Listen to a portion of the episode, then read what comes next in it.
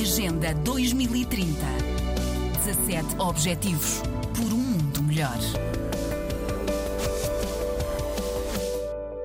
A situação dos migrantes em Lampedusa agitou a União Europeia. Perto de 10 mil pessoas chegaram em três dias, mais do que toda a população da ilha.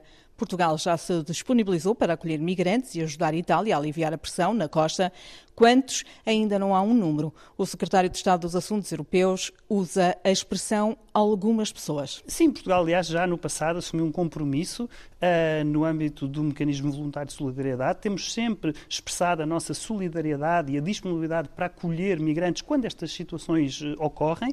Um, e, portanto, perante a grande pressão que está a ocorrer, ou quando há algum naufrágio, uh, a nossa atitude é sempre de solidariedade e de disponibilidade para acolher uh, no quadro desse mecanismo voluntário de solidariedade. Tiago Antunes esteve em Bruxelas para discutir vários assuntos com as migrações em agenda e reforçou que há questões urgentes que é preciso começar a resolver. É preciso acabar com o negócio dos traficantes de seres humanos, Uh, isso é uma dimensão muito importante. São pessoas que exploram a situação de fragilidade em que algumas pessoas se encontram, uh, levando-as para a situação de risco no mar. E é preciso também criar canais regulares e seguros de migração.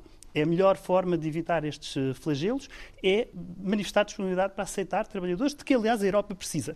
Um dos principais problemas das nossas PMEs é justamente a falta de mão de obra. O secretário de Estado refere ainda que Portugal apoia o mandato da Frontex nas águas do Mediterrâneo.